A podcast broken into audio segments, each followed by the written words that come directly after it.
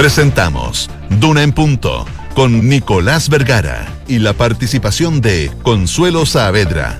Auspicio de De Fontana ERP y su ecosistema de gestión. Inversiones Sura. New Mazda CX5. E Ingebec Inmobiliaria. Una inversión para siempre. Duna. Sonidos de tu mundo.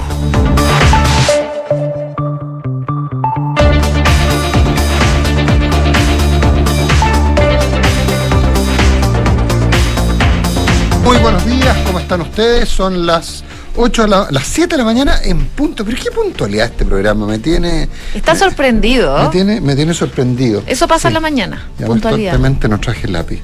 Yo te espero. Sí. ¿Te digo el pronóstico del tiempo por mientras? No, no, pero sí, ¿qué me vas a esperar? Si no traje nomás. Así Ah, que pero tenemos que, uno, tenemos que inventar un robo. hay. Pero no, pero lo hacemos con calma.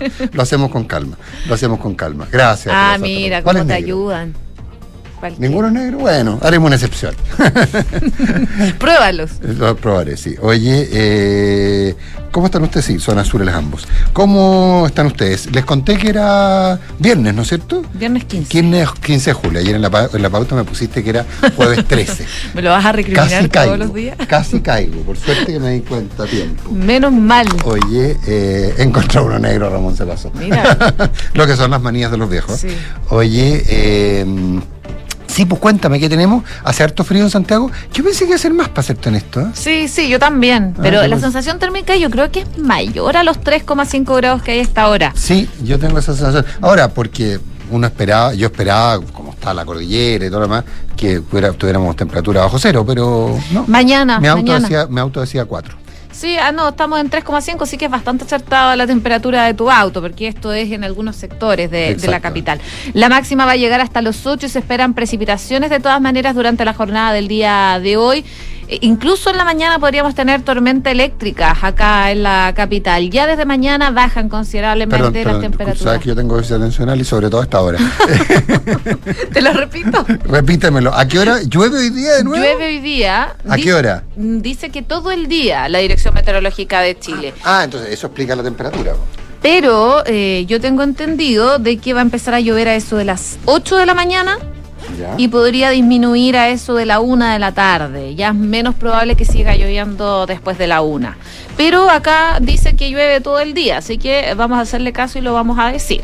No, pero, pero- pero ¿quién- ¿quiénes somos nosotros para contradecir Totalmente. a, a meteorología? digamos? Totalmente. Y mañana, mañana sí que se vienen las bajas temperaturas, menos 2 grados es la mínima que vamos a tener y la máxima de 9 el sábado. Algo similar se espera para el domingo. Si nos vamos a otras zonas donde nos escuchan a través del dial, Viña del Mar y Valparaíso, 7 grados a esta hora. También se esperan precipitaciones con tormentas eléctricas y la máxima va a llegar hasta los 9 grados. En Concepción, 3 grados, máxima de 8, cielos principalmente cubiertos el día de hoy. Para el fin de semana se esperan precipitaciones. Algo similar se prevé para Puerto Montt, menos 3 grados a esta hora. La máxima va a llegar hasta los 9. Hay nubosidad parcial acompañado de neblina y ya desde mañana volverían las precipitaciones a esa zona del país donde nos pueden escuchar en el 99.7. Así es. Vamos a estar con los infiltrados hoy día. Sí, pues. Tenemos a Juan Pablo Iglesias, que ustedes saben que es el editor de opinión de la tercera. Eh, ¿Quién nos hablará de, de un viaje bien polémico, extraño, eh, que tiene varias. eh, que, que- que- que ha generado. Más críticas que cualquier otra cosa, que es el viaje de Joe Biden a Medio Oriente y sobre todo esa reunión que tendrá con Mohamed Al-Salman en Arabia Saudita. Mohamed Al-Salman está acusado de las cosas más terribles. Eh, así es que mm, eh, eso es el tema. Y con Mariana Marusic, bueno, vamos a hablar de el que será el tema del día. Fue ayer el tema del día, lo seguirá siendo sin duda, y que tiene que ver con el tipo de cambio del dólar. ¿Vamos con los titulares? Pero solo si tú lo deseas, si no, Sí, hablamos de otra cosa. Yo quiero, yo quiero. Vamos con los titulares.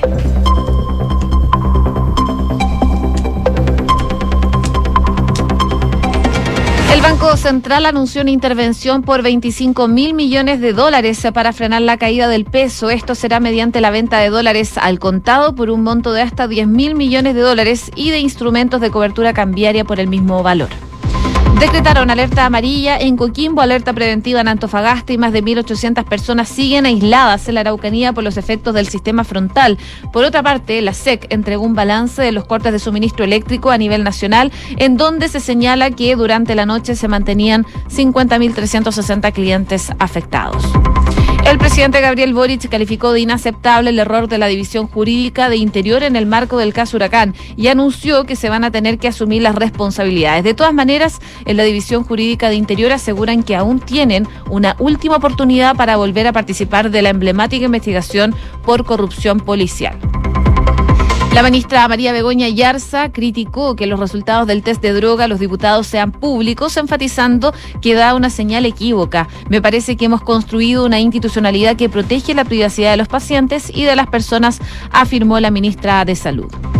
Felipe Galleguillos se presentó su renuncia a la gerencia general de ISAPRE Colmena. Esto ocurre luego de la polémica que se generó por la decisión que tomó la ISAPRE de demandar a sus afiliados que han interpuesto recursos de protección para dejar sin efecto la tabla de factores, según lo informó el propio Galleguillos el fin de semana pasado. En noticias internacionales, los cubanos volvieron a las calles para protestar en contra del gobierno de Miguel Díaz Canel por los cortes de luz, luego de pasar varias horas sin servicio y cansados de la precariedad de su calidad de vida. Los ciudadanos hicieron sonar sus cacerolas gritando consignas en rechazo al régimen castrista. Estados Unidos otorgaría más visas de trabajo a los mexicanos y los centroamericanos para cubrir demandas laborales. El embajador mexicano en Estados Unidos estimó que su país va a recibir el próximo año 260 mil visas de trabajo temporal, mayormente para actividades agrícolas. Y en el deporte, la selección chilena venció 2 a 1 a Ecuador este jueves en el Grupo A de la Copa América Femenina, sumando así sus primeros tres puntos en el certamen sudamericano. De esta manera, La Roja celebró por primera vez en el campeonato y quedó cuarta con tres puntos. Su siguiente rival será el colista Bolivia. 7 de la mañana con 6 minutos. Eh, ¿Tenemos algo que agregar del sistema frontal o no? Sí, es que hay problemas principalmente en regiones, más que acá en la región metropolitana, que lo que se registra son cortes de luz. Eh, mira, te quería contar que en la región de Coquimbo hay alerta amarilla, eh, según la información que dan a conocer eh, por las diferentes direcciones comunales para la gestión de desastres. Hay, mm, hay una situación bastante compleja en Andacoyo, con Barbalá, Coquimbo y Apelo Valle, entre otras, que han registrado bajas de quebradas que han producido cortes de camino y dificultad en el desplazamiento de las personas. También se reportan anegamientos en sectores urbanos. Hay alerta amarilla, como les comentaba, en esa región, la que va a estar vigente desde eh, ayer hasta que las condiciones lo ameriten. Así que eso ya está vigente. En la Araucanía hay 1.800 personas que están aisladas eh, en diferentes puntos de la región. Según el desglose, Lonquimay lidera la lista con 1.301 personas afectadas y hay pasos fronterizos que van a seguir cerrados por las eh, condiciones meteorológicas. Y en Antofagasta, la Dirección Meteorológica indica que se prevén ocurrencia de precipitaciones normales a moderadas en sectores del litoral de la región y también se habla de vientos de intensidad moderada en la cordillera de la costa y la precordillera en esa región, por lo menos hasta la mañana de mañana. En cuanto a los cortes de luz, la SEC reporta que hay más de 50.300 clientes sin suministro eléctrico por desglose. En la metropolitana eh, son 11.343, en Valparaíso 13.607 y así en otras regiones como la Araucanía, Atacama, eh, Coquimbo, los lagos están también con problemas de suministro eléctrico. Eh, panorama complejo el que se vive. Bueno, el, tema, uno dice, pero qué cosa más fantástica que llueva en Antofagasta, por ejemplo, donde nunca llueve. Mm. ¿ah? Y, bueno, y todo eso además, si se mueve más hacia Atacama, te plantea la, posibilidad del desierto florido. O sea, uno la verdad que, que, avanza, que, que le da la impresión que parece muy positivo. ¿Cuál es el problema de fondo aquí? Es que eh, el problema de fondo es que no están, no está nada está preparado para eh, lluvia. Eh, el riesgo de aluviones es muy grande. Hace algunos años hubo un aluvión, bueno, hace como 20 años en realidad, pero hubo un aluvión muy grande en la zona de Roca Roja que, afectó a sectores poblados, que terminó con, con vías humanas. Eh, y por lo tanto, eh, e-, esa es la, duda. Y, además lo otro, que ayer lo comentábamos en Hablemos con la Consuelo y, Matías, eh, está el, todo, lo, que tiene que ver con, asumir eh, que el fenómeno del cambio climático eh, y el, el, calentamiento global y todo lo demás es algo que, que, que, lo que nos muestra justamente esto, porque vamos a decir, pero ¿cómo? Ahora, no, no era que la, no era que el, el, cambio climático solo traía sequía y aquí nos está trayendo mucha lluvia. Bueno, sí, pero todo muy extremo. Claro, calor extremo, drástico. en Europa calor extremo, no. La Consuelo Saavedra nos contaba, en, eh, en Londres están teniendo temperaturas de más de 30 grados. En, en, con una cosa bien particular, Mm. porque por ejemplo, en el caso de Londres, y, y puedo homologarse, homologarse lo que ocurre con la lluvia en Antofagasta, en el norte del país, eh, por ejemplo, como, como hay muy poco sol, las casas están orientadas en busca del sol. Mm. Entonces, eh, en, entonces si, ah, si el sol está calentando más de lo habitual, eh, el diseño urbano es el que te lleva a que finalmente te mueras de calor. Sí. Ah, porque no hay cómo ventilar las casas, no hay zonas sombreadas. Y si te porque, llega el sol todo el porque, día a la casa. Claro, porque la gente lo que busca es el sol, justamente, porque que, que es la manera en la cual se construye, lo que la gente busca es el sol. Entonces, eh, eh, y no, en general no están con aire acondicionado, en general no están preparados para ese tipo de temperaturas, lo que, lo que ha generado un montón de problemas. Ese es el fenómeno del cambio climático, eso es lo que generó, en su momento, lo que genera el calentamiento global eh, y que tiene que ver con la baja de los niveles de los mares, perdón, el alza de los niveles de los mares por el aumento de los de hielo, eh, etcétera, etcétera. Entonces, eh, eso yo creo que, que, es, que, es, importante entenderlo porque en esta pseudociencia que muchas veces ocurre en las conversaciones triviales, uno piensa, pero ¿cómo no? Entonces se acabó el, se acabó el calentamiento. No, no, no, no, no, se acabó el, el cambio climático. Lo que podría solucionarse un poco es la sequía o el racionamiento de agua para el verano, sí. si sigue lloviendo de esta manera. Sí, eh, Ahora, el, eh, el, punto es que, bueno, en fin, pero, eh, por, pero el, al menos el, para la región metropolitana y para la zona centro-sur, eh, hay una muy buena noticia en términos de generación eléctrica, en términos de agua tanto para consumo humano como agrícola, como industrial.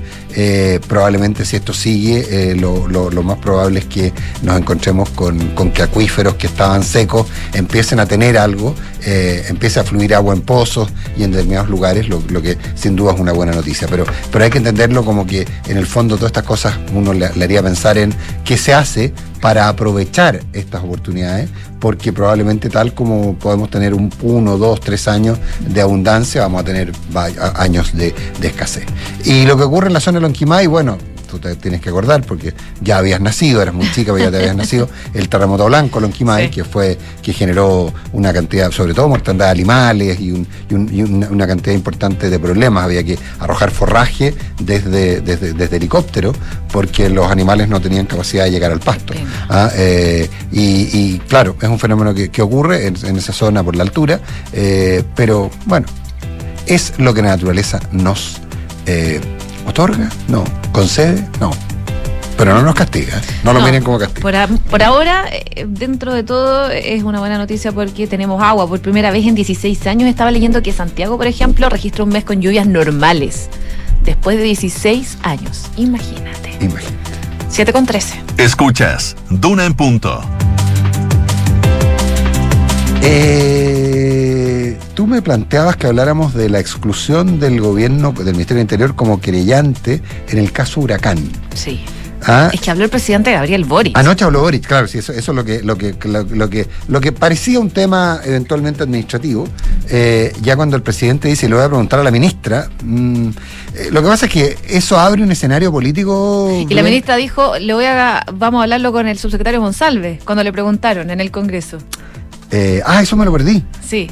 Ella, eh, bueno, cuando recién salió eh, el tema de que el gobierno no iba a estar como querellante en este caso tan emblemático de que afecta a carabineros, le preguntaron a la ministra y ella dijo, lo vamos a ver con el subsecretario Monsalve. Después en la noche, el presidente Gabriel Boric dice que lo iba a evaluar con la ministra Isquiasiches. Vamos a ver qué sale, porque me imagino que tuvieron conversaciones durante la jornada del día de ayer, en este caso, que eh, según lo que se puede ver, el presidente Gabriel Boric está bastante molesto y calificada de inaceptable lo que ocurrió. Claro, lo que, pasa este es que, lo que pasa es que hay que poner un contexto, porque cuando llegó el, cuando, cuando llegó eh, con su equipo, eh, el, el, eh, generó una serie de cambios.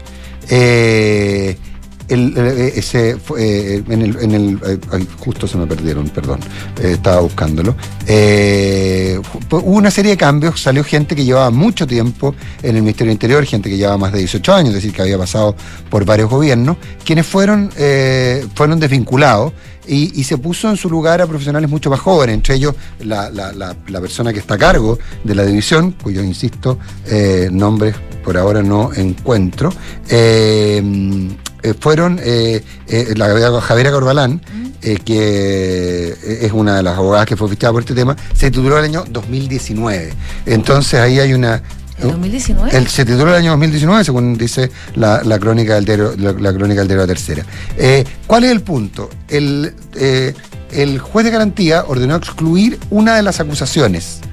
Eh, es decir, dijo, mire, sabe que usted eh, ex- excluya de su querella, eh, la, excluye su querella eh, la... mm, eh, la, u- la- la- la imputación de. eh, pucha, no, de nuevo tengo un problema serio porque no encuentro nada. Pero en fin, que una de las acusaciones la excluyera.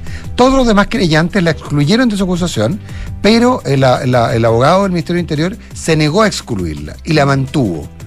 Ante lo cual, eh, dado, que dado que el marco que había planteado para, para- para esta preparación del juicio oral, el marco que había planteado el juez de garantía, era estas son las materias por las cuales nosotros vamos a, vamos a- a proceder, y el Ministerio del Interior insistió en una, eh, eso lo que ocurrió, lo que provocó entonces fue que eh, el, tribunal lo declarara, excluyera al ministerio por no hacer caso, por no aceptar la instrucción respecto a que limitara su querella a las que iban a ser vistas.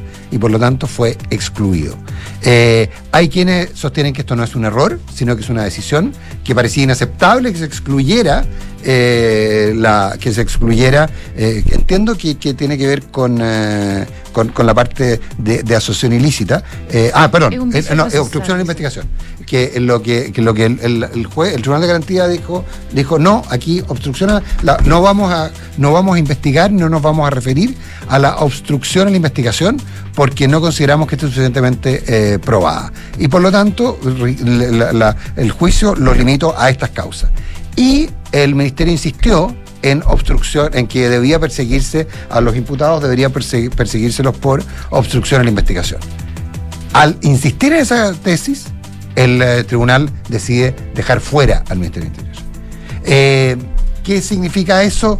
Bueno, insisto, error lo descartan. Decisión. Pero una decisión errada por aparentemente no conocer los pasos o las formas en las cuales opera el proceso penal. Porque esa forma, eh, porque al insistir en mantenerlo, lo que hace es arriesgarse a la exclusión. Y fue lo que ocurrió. Es más, eh, algunos abogados penalistas consultados por la prensa eh, sostienen que eh, lo único que puede hacer el ministerio es apelar para evitar que sea condenado en costas, pero no para ser vuelto, para ser nuevamente incluido en la causa. Entonces, tres elementos. Uno, quienes llevaban esta causa fueron excluidos. Eh, dos, eh, esto se trata de una decisión eh, eh, jurídica, por llamarlo de alguna manera, no se trata de una omisión ni de un error. Porque aquí está involucrado, ¿te acuerdas? El abogado que se quedó dormido, Sí, que no el llegó a alegar. sí, sí. pero, pero aquí lo que, lo que se plantea es que hay una instrucción muy precisa desde Santiago de perseguir la obstrucción a la justicia también. Y, el tercer elemento es que daría la impresión que hay pocas posibilidades para que esto se revierta. Ahora, el proceso no termina. Hay otros querellantes eh, y, y la causa está formada, no, no, no implica, pero significa que el Ministerio del Interior no es participante activo en la causa. Ahora en el Ministerio del Interior dicen que les quedaría una oportunidad y es que cuando se reactive la preparación de juicio puedan volver a apelar al abandono de la querella, esto pese a que el Poder Judicial estima que el único efecto de esto sería que Exacto. no sean condenados a costas. Eso fue, lo que, eso fue lo que me explicaba Claro. ayer un, un abogado penalista, me decía, mira, la- o sea, lo único que pueden lograr es que no los condenen en costas, digamos. Porque la exclusión ya se hizo. La exclusión ya, está hecha, ya, está, ya están excluidos. Eso, esa, es la, esa es la interpretación. Ahora, como te digo, y, y el, el elemento adicional es el hecho político. Sí, pues totalmente. El hecho político. Porque es un caso súper emblemático. Claro. Y no, no. Y el hecho político, porque a ver, ¿qué es lo que pasa? Acuérdate que había una. Estas cosas no se dicen así, pero había una suerte de tarjeta amarilla hacia, hacia Isquia Siches respecto al manejo del, Ministerio Interior. Tanto así que ella lo que hace es responsabilizar a Monsalve. Eh, entonces, toda esta discusión, hay o no hay cambio de gabinete, hay o no hay razones para que pasen cosas, eh, la decisión de excluir a todos los profesionales de la, de la división, a varios de los profesionales antiguos de la división jurídica, de dónde vino, quién la provocó, etcétera, etcétera. El, el costado político probablemente va a ser el más sabroso y quizá con qué cosa. Oye, solo un dato. Eh, ayer eh, el presidente Gabriel Boric habló de un posible cambio de gabinete. Pero probablemente, que después del plebiscito. de- claro, probablemente va a ser después del plebiscito. Claro, pero ya cuando el río suena, Sí, también lo dijo la ministra vocera, Camila Vallejo. eh, lo, lo que hizo Boric fue precisar, lo que Sí. hizo el presidente de la República fue precisar. Sí. 7 de la mañana con 20 minutos. Estás en Duna en Punto. Oye, bien cortito, hablemos del Banco Central antes de ir a los indicadores. Lo que tú digas, José, José Stavrakopoulos. Eh, ¿Qué es lo que hace el Banco Central? Mm, Bueno, yo creo que el Banco Central va a recibir... El Banco Central es un organismo al cual se lo critica poco, y yo creo que está bien que se lo critique poco, porque es una institución eh, que, que- tiene una, una un cierto estándar eh, que, la, que la hace merecedor del derecho a, y voy a decir una cosa bien brutal, a equivocarse. Eh, el- ayer lo conversábamos con José Ramón Valente en la mañana en Hablemos en Off, eh, porque eh, la- si hay- había el, día miércoles, cuando se iba a conocer la decisión de la, de la reunión de política monetaria respecto al alza de tasa, se planteaba que el central tenía que subir o 100 puntos base eh, y, y 100 puntos base o 75 puntos base y anunciar posibles intervenciones. Que si solo subía 75 puntos base y no anunciaba intervenciones, lo que iba a provocar era un efecto negativo porque no, no iba a mostrar cuáles eran sus verdaderas intenciones. ¿Qué es lo que ocurrió ayer? El dólar subió 50 pesos. Perdón, no subió 50 pesos. Llegó a 1050 pesos, eh, bastante descontrolado y además con, mucha volatilidad durante el día. Eh, y en el fondo, entonces, lo que hizo el Banco Central fue completar lo que el mercado apostaba que habría hecho. Es decir, 75 puntos base más anunciar intervención. Anuncian intervención. Eh, Ahora, suena muy impresionante el monto, pero ojo, no lo es tanto. Eh, básicamente, además, es en un periodo largo, es a contar del lunes. Entonces, ya hizo una intervención, habría que ver qué pasa con el tipo de cambio hoy día, si el mercado le cree o no. Pero, ¿qué es lo que dice el central en, en cierta forma, José? Eh, lo que dice el central es que más, lo que más, más que el precio, del, de, esta es mi interpretación libre, por supuesto, más que lo que, más que lo que le le preocupa al central respecto al valor del tipo de cambio, es decir, a la depreciación del peso, lo que le preocupa es la inestabilidad y cómo los efectos de inestabilidad aumentan entonces decisiones que pueden provocar, pueden tener efectos sobre el tipo de cambio. ¿A qué me refiero? Yo estoy haciendo una importación de bienes de capital muy importante para un proyecto. Eh, estoy muy nervioso con el tipo de cambio. El proyecto, si el dólar se va a 1100, yo sencillamente el proyecto queda bajo el agua, no, no, no, No se hace, no se puede tengo utilidades, no, no. Y si estoy, y estoy- involucrado, imagínate. Si ya estoy metido, imagínate. Entonces, ¿qué es lo que hago yo probablemente? Entonces, anticipo la compra de divisas. Pero ¿qué es lo que hago? Presiono sobre el mercado y provoco a, a su vez que suba más el tipo de cambio. Entonces, ¿qué es lo que ocurre si el Banco Central me dice, no, sabes que va a haber elementos, va a haber instrumentos mediante los cuales usted va a poder asegurar un determinado valor de tipo de cambio? Eh, entonces, entonces, eso es lo que, lo que permite, básicamente, respecto. Los repos son para evitar los efectos, pero los swaps lo que te permite es tomar seguros de cambio. Y los bancos ofrecer seguros de cambio. Eh, al, al ofrecer seguros de cambio, en el fondo tú, eh, esta presión de la gente por, por, por cubrirse y por, por, por tomar posiciones en dólares, te hace, debería disminuir. Entonces, lo que está haciendo básicamente el Banco Central es tratar de disminuir la incertidumbre y los efectos que provocan incertidumbre. Porque el Central dice, en su comunicado, lo dice de manera bastante, digamos, eh, elegante, pero lo que dice, mire, afuera está el desastre, están pasando demasiadas cosas, eh, no tenemos mucho que hacer al respecto, no se hace cargo en este comunicado de la inestabilidad interna, pero lo que dice es que lo que, lo, que- lo que le preocupa más que el valor del tipo de cambio es la inestabilidad y las presiones que genera esta incertidumbre. Y eso es lo que intenta corregir. 7 con 23, vamos a los indicadores. A propósito. A propósito. La UEF el día de hoy, 33.263 pesos. El dólar al alza, 1.051. El euro también en números azules, 1.045. El IPSA, 5.136 eh, puntos al alza. Y el cobre, 3,17 dólares la libra en números rojos. ¿Qué es esto? Ajá. Ajá. Ajá. Oye, el nombre Ajá está probablemente indisolublemente ligado a Take On Me, que es el mayor éxito de toda su carrera discográfica. Hasta tal punto es así que en la mayoría de las ocasiones aparecen como uno de los grupos que sirven como ejemplo y definición gráfica de One Hit Wonder. Pero esta banda ha demostrado y quiere seguir demostrando que son mucho más y su evolución casi 40 años después les lleva a un nuevo proyecto discográfico. Amén. Es lo que estamos escuchando y lo que va a salir a la venta en un disco el próximo 21 de octubre del 2022. Ahora ustedes pueden juzgar si les gusta o no, si podría desplazar Take On Me. Yo creo que no. La One Hit Wonder es, eh, es, bueno, el que le achuntó un solo balazo. Sí, el Ah, que tuvo un gran éxito. el que tuvo un gran, un gran éxito. Eh, habría que ver, pues. En todo caso, ¿y va a salir en vinilo? Sí, ¿Y en CD? ¿Existen Sí. los CD todavía? pero claro, todavía se vende. Ahora, no sé cuánto será el público, pero debe tener un buen público también. yo soy, yo, yo, yo todavía compraría cassette si hubiera. Pero también hay, ahora hay muchos artistas que están lanzando en cassette, en vinilo y en CD. ¿Y dónde encuentro cassettes? Ah, ahí no sé. Ah, me, me fregaste. A lo mejor por eBay. Pero eran carísimos. Una, vez vi en, en el Mercado Libre, eran carísimos. Qué pena, yo boté todos mis cassettes. Yo también, y ahora me arrepiento. Ahora uno se arrepiente. Es verdad. Vamos con los auspiciadores. Vamos. Nuevo Mazda CX5, 10 años de diseño a la perfección. Conoce más en Mazda.cl y en Derco. Y conecta la gestión de su empresa de tu empresa, perdón, con Sapiens ERP y tu área de gestión de, personas con Senda. Ambas son soluciones de Defontana y su ecosistema de gestión empresarial. Integra todos los procesos de tu compañía en defontana.com.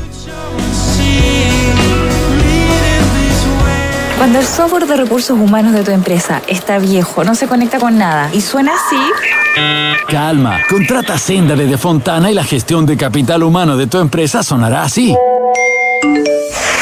Senda, el software para recursos humanos de Defontana permite administrar todos los procesos de capital humano en un mismo lugar. App para colaboradores, control de asistencia, firma digital y mucho más. Contrata Senda y conecta tu empresa con todo desde 1.500 pesos mensuales por colaborador en senda.cl. ¿Qué es la perfección? Para algunos, un arte que toma tiempo. Para otros, el amor por los detalles. Para nosotros es pasión, diseño y tecnología en todo lo que hacemos. 10 años de innovación que trasciende en cada generación. New Mazda CX5, diseñado a la perfección. Descúbrelo en Mazda.cl. Feel alive. Mazda. Darko Center. Era la primera vez que Matías necesitaba un examen. No es fácil ser mamá y que tu hijo se enferme. Tenía tantas dudas sobre qué pasaría después. Ahí fue cuando el doctor me tomó de la mano y me dijo, tranquila, todo va a salir bien. Para mí, sentir ese apoyo no da lo mismo. En UC Cristus somos un equipo humano que trabaja para entregar medicina de excelencia, cuidando a nuestros pacientes y sus familias, porque tu salud y la de tus seres queridos no da lo mismo. Somos UC Cristus, somos la católica. Ay, qué rico que nos pudimos escapar. Uf, sí. Estar aquí vale la pena, aunque sea por un par de días. Sí, chao preocupaciones. Ahora que contratamos Verisur, podemos estar tranquilos. Totalmente. La mejor decisión. Sabemos que quieres estar tranquilo cuando sales de casa. Conoce la alarma Cero Visión de Verisur, capaz de actuar antes que lleguen las fuerzas de seguridad. Calcula online en verisur.cl o llama al 600-385-0003. Activa Verisur, activa tu tranquilidad. Si eres micro, pequeño o mediana empresa, en Banco Estado tu fuerza nos inspira a tener una iniciativa pensada en ti. Vamos, mi pyme. Financiamiento especial con tasa fija en pesos, opciones de reordenamiento de deuda y talleres gratuitos de educación financiera. Vamos, mi pyme. Inscríbete en bancoestado.cl. Banco Estado. Crédito sujeto a evaluación crediticia. Infórmese sobre la garantía estatal de los depósitos en su banco o en www.cmfchile.cl. Estás en Duna en Punto con Nicolás Vergara. Son las 7 de la mañana con 28 minutos y tomamos contacto con la ministra de Salud, Begoña Ayarza. Ministra, ¿qué tal? Muy buenos días. Gracias por atendernos. Muy buenos días, Nicolás. Gracias por llamar. Ministra, eh, a ver, hay mucho que hablar, hay que hablar del de, el efecto que ustedes ya empiezan a, a ver respecto al, al, adelanto de las vacaciones de invierno, la discusión o no sobre quinta dosis, eh, el, eh, uno ve algún, al, al, algunas leves buenas noticias en términos de COVID, habría que ver cómo están los demás, pero también ustedes han hecho un anuncio muy importante respecto a la universalización de la atención primaria. ¿Qué significa universalizar la, la, la, la atención primaria, eh, planteando además una suerte de integración entre el sistema público y el sistema privado? Mira, lo que significa la universalización es que nosotros, la Organización Mundial de la Salud, el mundo entero tiene una convicción de hace muchísimos años, desde el año 78 de Almata, uh -huh. y lo ratificó hace muy poco en, en Astana, que la, la, la forma que tiene el sistema sanitario de llegar precozmente, rápidamente, preventivamente y anticipatoriamente a las personas es a través de la atención primaria. Los consultorios. Que hace, claro, los centros de salud. Entonces los centros de salud están cercanos, eh, cercanos a las personas y además tienen una, una oferta de acciones de salud y servicios de salud que ahora con la pandemia todos hemos revalorizado. O sea, muchos fueron a los centros de salud a vacunarse y no habían ido nunca. Y cuando llegaron ahí se dan cuenta que hay un centro de salud con profesionales, que las cosas funcionan bien y que además se miran integralmente. En la salud en general hemos caminado y en el mundo a esta súper especialización. Mucha gente una escucha y dice, mira, fui a un doctor que me dio lo traumatológico, pero tengo que ir a otro que me ve el pulmón. Claro. Y otro. Y esa segmentación no hace mirar integralmente a las personas. Bueno, la atención primaria es el servicio de salud que pretende mirar integralmente y preventivamente a las personas. Entonces, lo que nosotros decimos que hoy nuestros centros de salud reciben a las personas que están inscritas, ¿sí? Que son FONASA y están inscritas. Claro. ¿Qué es lo que vamos a instalar y que llamamos un grupo de expertos, de exministros, de miembros de la sociedad civil para que lo conversemos y lo, y lo implementemos y pensemos cuidadosamente? Es que la idea central es que en un territorio el centro de salud pueda recibir a toda la población. Ahora, la- eh, eh, Independiente de qué seguro obtienes, de que si vas a, a la salud institucional de la Fuerza Armada, da lo mismo. Es tu centro de salud y es universal, Ahora, es es para la, todos. la lógica del médico de familia, el family doctor en el NHS, digamos. Sí. El- mira, la lógica de los bienes esenciales, o sea, como la vacuna es un bien esencial. Claro. Bueno, yo puedo ir a ponerme la vacuna y ese es un ejercicio que hicimos todos a cualquier centro de salud. ¿Por qué? Porque es un bien esencial. Ahora, pero el sentido, Eso. el sentido entonces es, porque hoy día efectivamente, dado los costos, eh, dado la- eh, las diferencias de cobertura, etcétera, probablemente la gente espera estar enferma para recurrir a un, Sí. a, a un, a un médico o a un centro de salud. Lo que se plantea desde la perspectiva es decir, mire usted independiente que esté en un ISAPRE, que sea jubilado de la Fuerza Armada o lo que sea, hay un centro de salud que probablemente, eh, que, que, que- que funciona probablemente muy bien, la gente lo asocia con el consultorio, pero yo creo que el concepto de, de, de servicio de centro de salud es mejor, porque inclusive hay algunos que, ten- que entiendo tienen hasta servicio de urgencia, eh, y, Sí. y en ese sentido entonces acercar esta red disponible que estaba infrautilizada, ministra. Mire, lo que hemos mirado es que eh, la, la, la capacidad que tienen los centros de salud en muchos lugares, en otros No, tenemos que ampliar Por el supuesto. servicio, pero en muchos lugares uno va y efectivamente hay una capacidad que no está siendo utilizada. Pero lo más importante eh, es que cuando uno mira las cifras de Chile, uno ve que hay más de 11 millones de personas con enfermedades crónicas. Una enfermedad crónica, o sea, y hay un porcentaje bien importante, sobre todo de personas mayores de 65 que tienen dos o más enfermedades crónicas. Entonces uno dice, ¿cómo llegamos antes? ¿Cómo tenemos cifras como de 74% de personas que son sobrepeso y Claro. obesos? ¿Cómo llegamos antes? ¿Cómo, ¿Cómo nos anticipamos? ¿Cómo entregamos herramientas? ¿Cómo hacemos EMPA? Exámenes preventivos. Ahora en la pandemia, la cantidad de mamografías que las mujeres en Chile no nos hemos hecho, No. o los papanicolaos.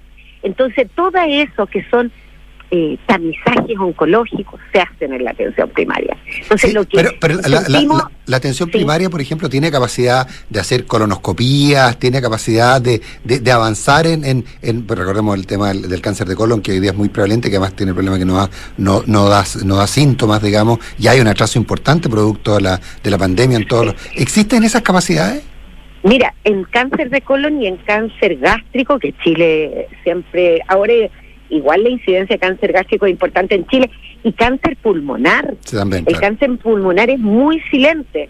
Entonces, lo que nosotros creemos es que la atención primaria y el equipo de atención primaria puede indicar el tamizaje y lo que nosotros pensamos es que a esa atención primaria fortalecida iniciamos una, bueno, y ahí me voy a anticipar, nosotros vamos a hablar de esto la próxima semana, pero voy a anticiparme unos centros de resolución regional.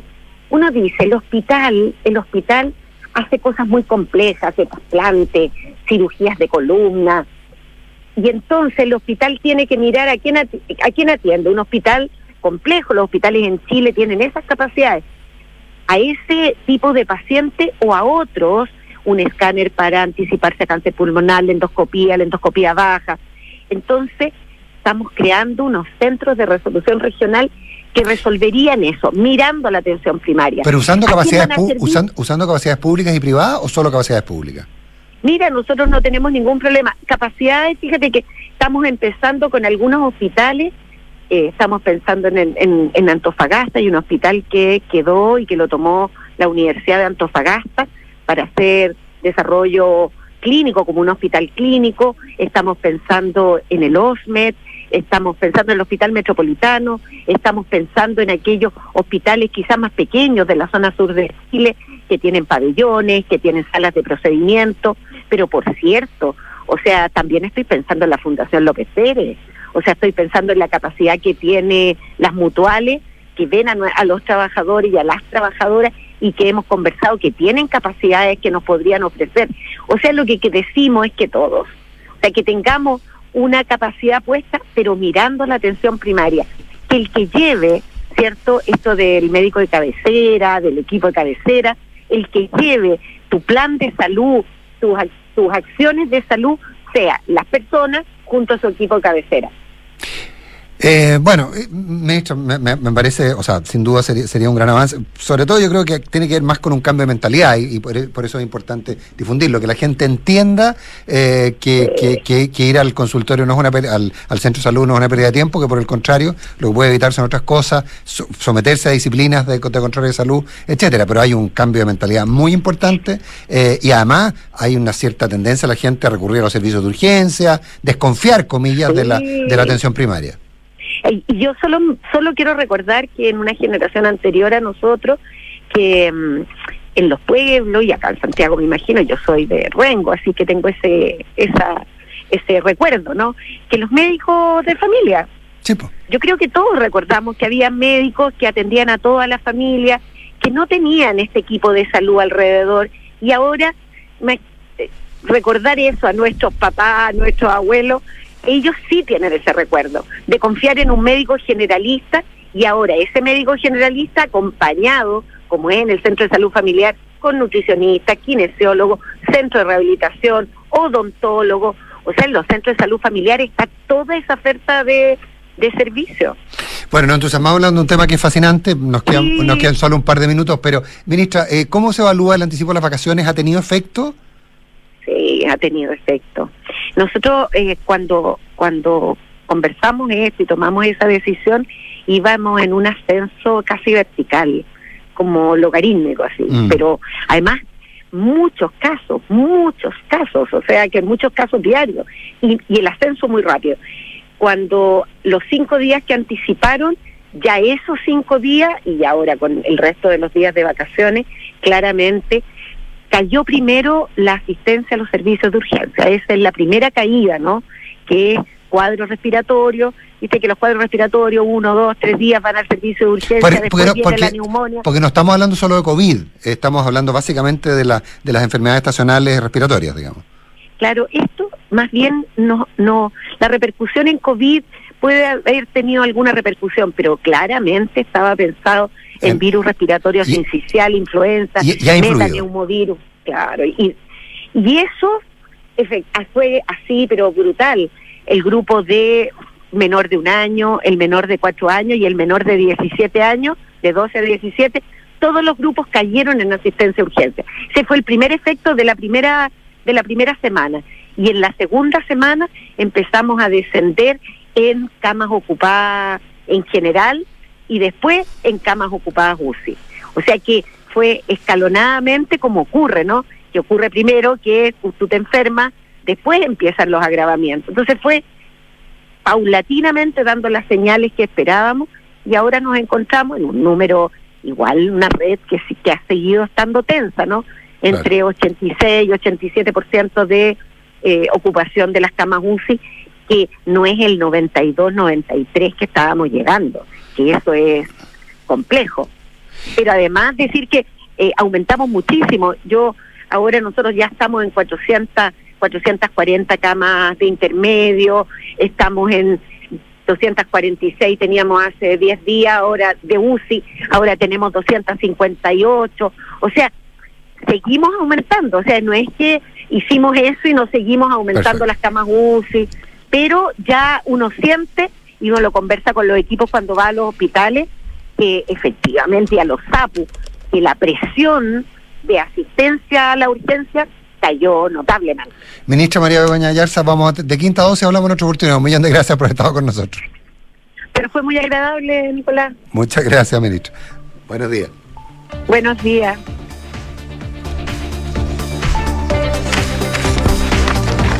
¿Quieres un buen consejo? Protege tus ahorros con una inversión segura y rentable en el tiempo, como lo son los departamentos. Asesórate con Ingebec Inmobiliaria para que puedas tomar la mejor decisión de inversión. Entra ya a ingebecinmobiliaria.cl. ¿Has pensado si tus inversiones están creando el futuro que quieres para ti y tu familia? En Inversiones Sura te entregan la asesoría experta patrimonial y previsión- previsional y tributaria, junto a la mayor oferta de inversiones del mercado. Inversiones Sura, el poder de tus decisiones crea futuro. Son las 7 de la mañana con 40 minutos. Ya volvemos con los o les infiltrades.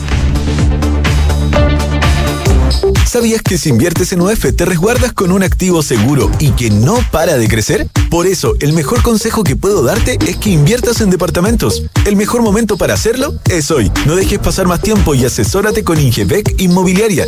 Ellos te ayudarán a encontrar un proyecto de inversión a tu medida, con la rentabilidad y plusvalía que buscas. Descubre más en ingebecinmobiliaria.cl. ¿Tus inversiones están creando el futuro que quieres? Sí, y no solo el mío, también el de mi familia. ¿Tu patrimonio está protegido? Sí, porque elijo asesorarme con expertos. El poder de tus decisiones crea futuro. Por eso en Inversiones Sura te asesoramos con soluciones personalizadas y con la mayor oferta de inversión del mercado. El poder de tus decisiones crea futuro. Sura. Ay, qué rico que nos pudimos escapar. Oh, sí. Estar aquí vale la pena, aunque sea por un par de días. Sí, chao preocupaciones. Ahora que contratamos Verisur, podemos estar tranquilos. Totalmente. La mejor decisión. Sabemos que quieres estar tranquilo cuando sales de casa. Conoce la alarma Cero Visión de Verisur, capaz de actuar antes que lleguen las fuerzas de seguridad. Calcula online en verisur.cl o llama al 600-385-0003. Activa Verisur, activa tu tranquilidad. ¡Ey, ey! Fa- familia, familia, suegra, por favor, atención. Pongan atención que va a hablar el niño. Familia, tengo una noticia que contarles. Después de mucho tiempo, años de esfuerzo, años, lo logré, lo logré. ¡Me compré el auto! Pero ¿cómo tan, güey? Comprarse un auto ya no es una buena noticia. Descubre la nueva forma de suscribirte a un auto en smarticar.cl sin hacer trámites, pagar mantenciones, patente ni seguros. Porque hoy comprarse un auto no es Smarty. Smarticar, tener un auto nunca fue tan fácil. No, pero ¿cómo tan? Enfrentar el cambio climático es tarea de todos. Duna, por un futuro más sostenible. El blockchain es una tecnología pionera. Además de ser la base de las famosas criptomonedas, Acciona ha sido la primera empresa en aplicarlo para trazar el origen 100% renovable de la energía que produce e inyecta a la red eléctrica. De esta manera, gracias a la tecnología blockchain, la compañía puede garantizar a clientes y otros agentes que la energía suministrada es en su totalidad de origen limpio, ya que funciona como un notario virtual en tiempo real. Acciona ya está aplicando esta innovación en sus ocho plantas de generación renovable en Chile, entregando a sus clientes la certeza de contar con energía obtenida de fuentes limpias. Acciona, expertos en el desarrollo de infraestructuras sostenibles para recuperar el planeta. Escuchas Duna en punto. Duna 89.7.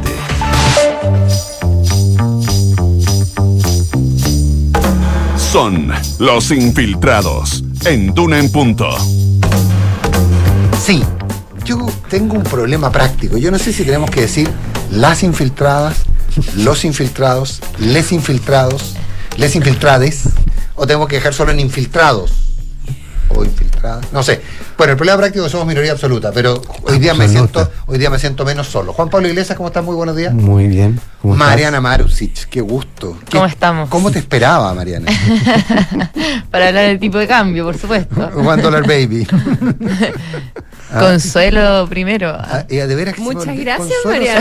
Consuelo te estaba dejando, no, pero nos advirtió Ramón, te estaba dejando fuera para variar. Es que ay, no me pidan mucha, no me pidan mucha, mucha coordinación a estas horas, sobre todo cuando me levantaba una hora y media antes de lo ¿Cómo habitual. están? Buenos días. Hola Consuelo. ¿Cómo está Londres? Vamos que se puede. Último día de la semana. Una semana que ha estado, pero intensísima. Sí, po. Sí. po.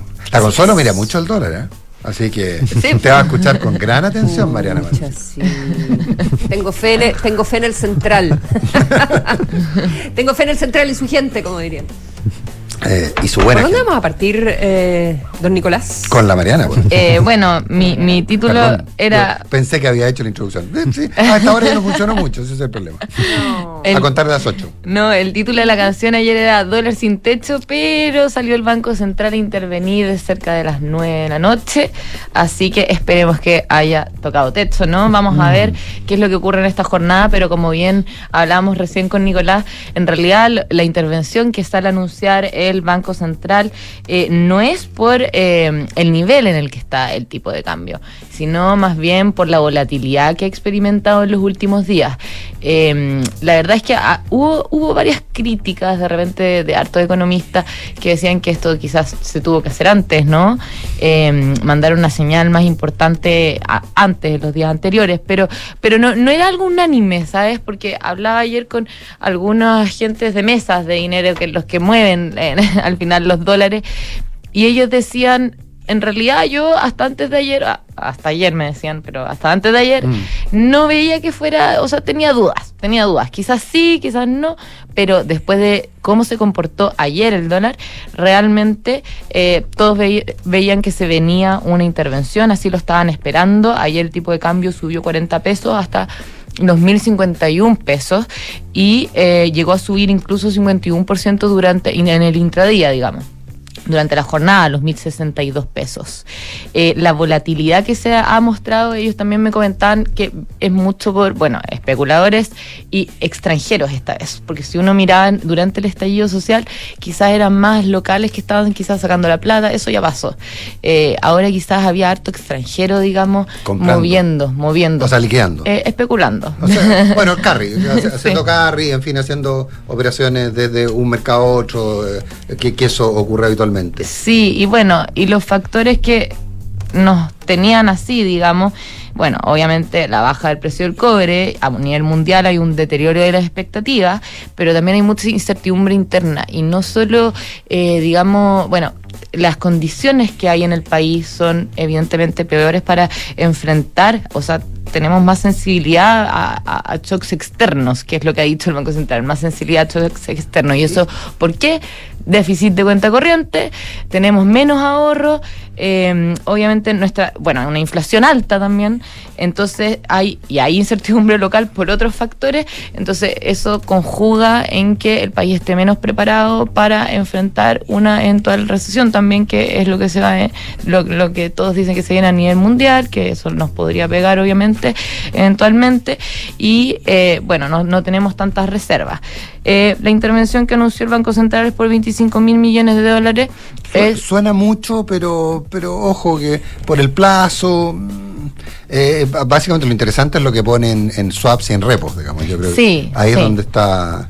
Eh, claro, claro, para, para justamente por el tema de la volatilidad que nosotros hablamos, que esto debería amortiguarla, lo que decían los expertos, la verdad es que no muchos se casan con cuánto va a llegar a, a bajar el tipo de cambio, una, es difícil a- a de estimar, A pero... mí me decían que era imposible pues, que pensar que, que, que, que, estas- que inclusive que hoy día y que inclusive la próxima semana se un efecto muy fuerte. Se podía probablemente bajar la curva de crecimiento, pero que no iba a haber caída fuerte y que había que esperar un poco para entender además la mecánica y un montón de cosas. Igual- y cuál es la disponibilidad del mercado para tomar los swaps, para hacer las operaciones que permitan estabilizar el tipo de cambio.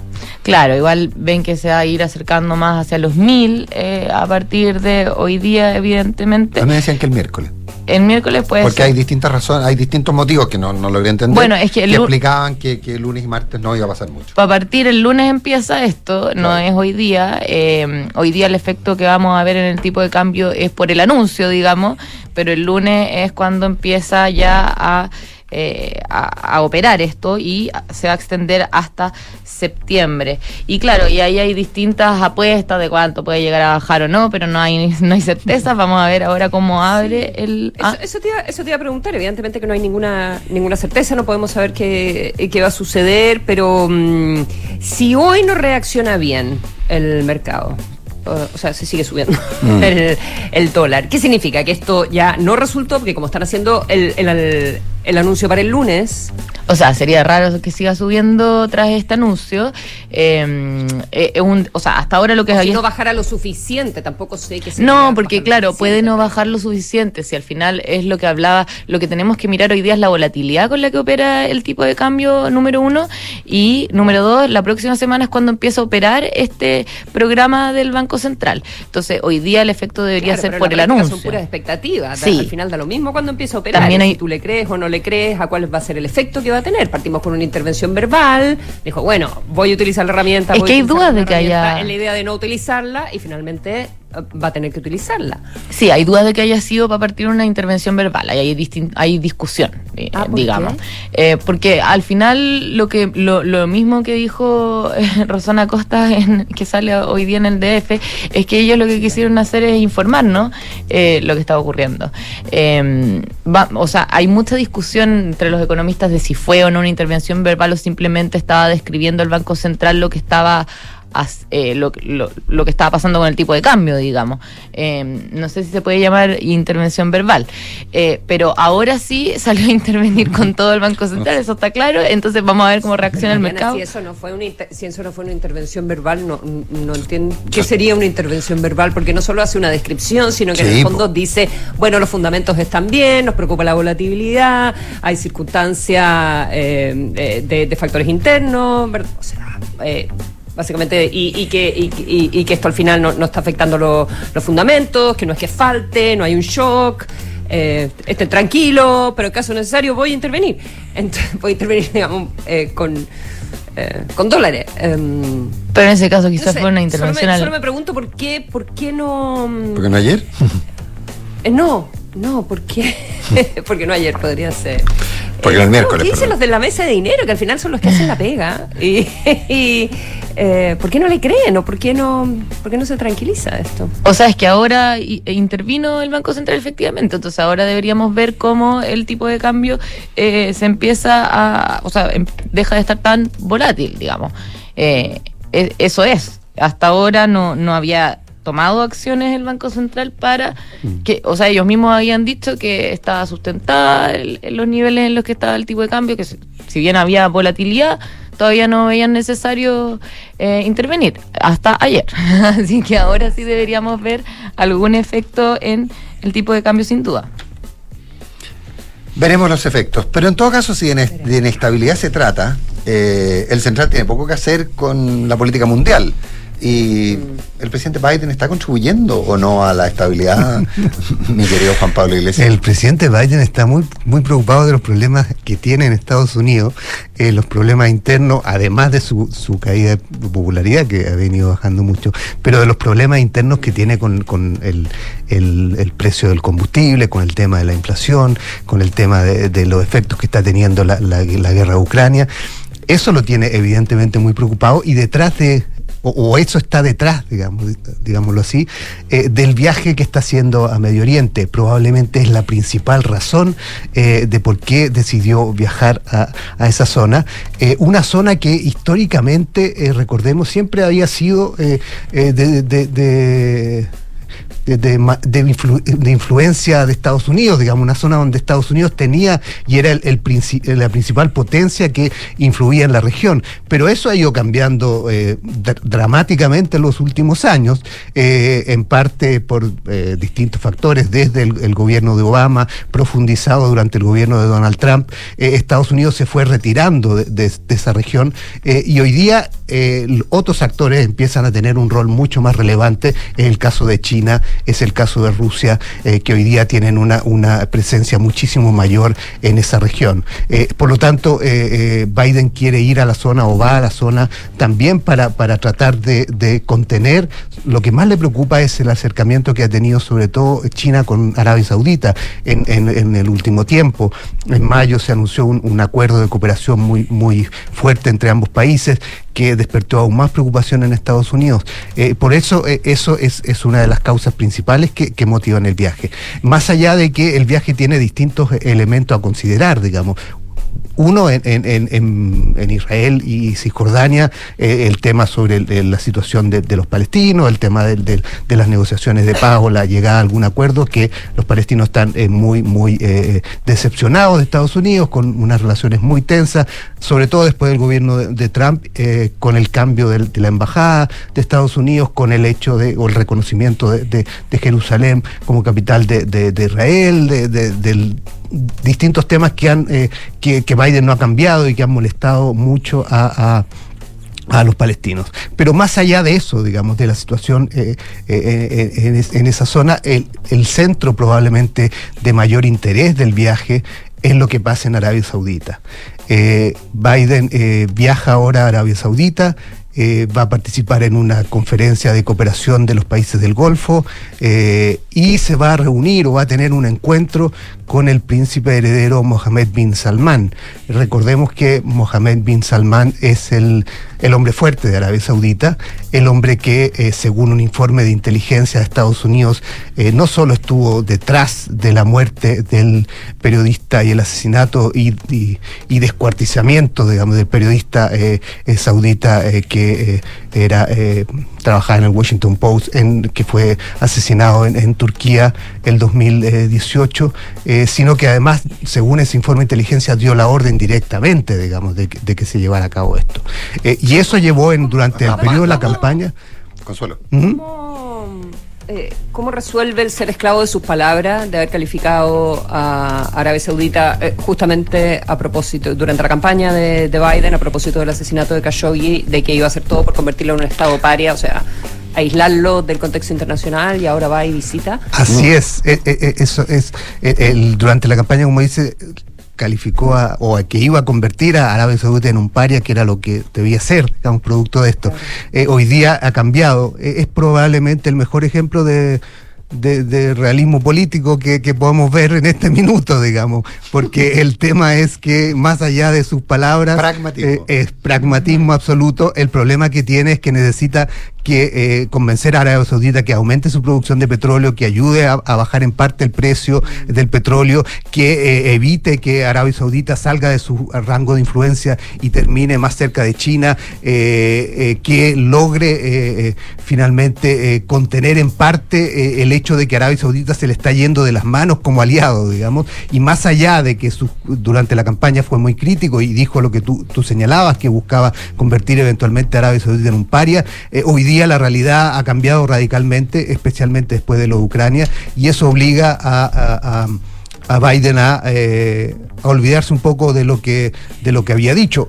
A ver, eh, eh, lo tiene claro, tiene claro lo que dijo y lo que está haciendo hoy día y por eso publicó un artículo en la prensa eh, en Estados Unidos hace unos días antes de iniciar el viaje señalando que muchos probablemente consideran que él no debía viajar a Arabia Saudita, pero que la situación, y ahí explicaba muchos los factores que comentábamos aquí, el tema del- de la energía, el tema del combustible, del hidrocarburo, la situación en que está Arabia Saudita, el tema con China, distintos factores que explican por qué finalmente ha debido cambiar de posición, pero en la práctica es un, es un claro ejemplo de, pragmatismo y de realismo político el que lleva a Biden a viajar a, la zona.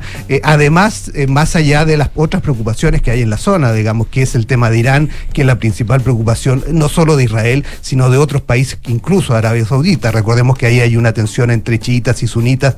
Eh, Irán es, chiita, Arabia Saudita es sunita, y esa tensión en la zona ha estado siempre muy fuerte. Eh, por lo tanto, también está ese factor, pero claramente el punto central de este viaje y lo que explica este viaje es la situación económica, eh, la situación de crisis que ha generado eh, Ucrania, el acercamiento de Arabia Saudita con, China, y, eso es lo que tiene, quiere tratar de contener Biden en una zona que, como decía, siempre fue un centro, un, un punto central para la relación, para la política exterior de Estados Unidos y cuya influencia ha ido perdiendo, digamos, en los últimos años. Hay que ver si finalmente eh, cómo se da, y es probablemente lo que muchos están esperando, cómo se da ese saludo con Mohammed bin Salman, eh, eh, que probablemente, o sea, que inevitablemente se va a dar porque van a estar participando en este encuentro. Así que esa foto, digamos, de Biden dándole la mano a Bin Salman, probablemente va a andar dando vuelta al mundo. Ese encuentro sería mañana, digamos, o ese saludo sería mañana, eh, pero, pero claramente un tema, es un tema eh, complejo. Y para cerrar, tan complejo que en Washington, en, en, en Distrito de Columbia, se cambió el nombre a la calle donde se encuentra la Embajada de Arabia Saudita. Hoy día esa calle se llama Kamal Khashoggi.